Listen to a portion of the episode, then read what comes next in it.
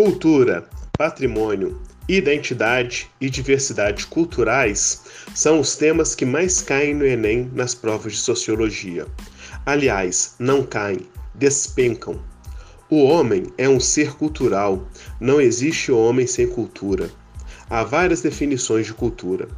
Uma delas é que a cultura é a transformação da natureza por meio do trabalho humano, permitindo a sobrevivência da nossa espécie e dando sentido ao mundo. Destarte, fazem parte da cultura todos os objetos materiais criados pelo homem e as criações imateriais, como a religião, música, dança, conhecimento, a ética, a ideologia, etc. Ao falarmos de cultura, um assunto que inevitavelmente aparece é o etnocentrismo.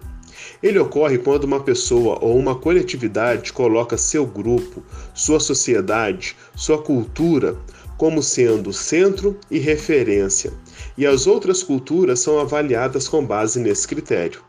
Assim, classificam-se povos e culturas como inferiores e superiores, atrasadas ou evoluídas, classificações que são sem sentido.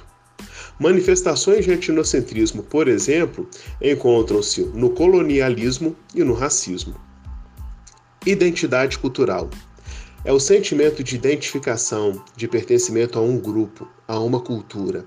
É a adesão aos elementos culturais de um determinado povo. Por fim, temos o patrimônio cultural, que é tudo aquilo que possui importância histórica e cultural para um país ou uma pequena comunidade, como a arquitetura, as festas, as danças, a música, as manifestações populares, as artes, a culinária, entre outros.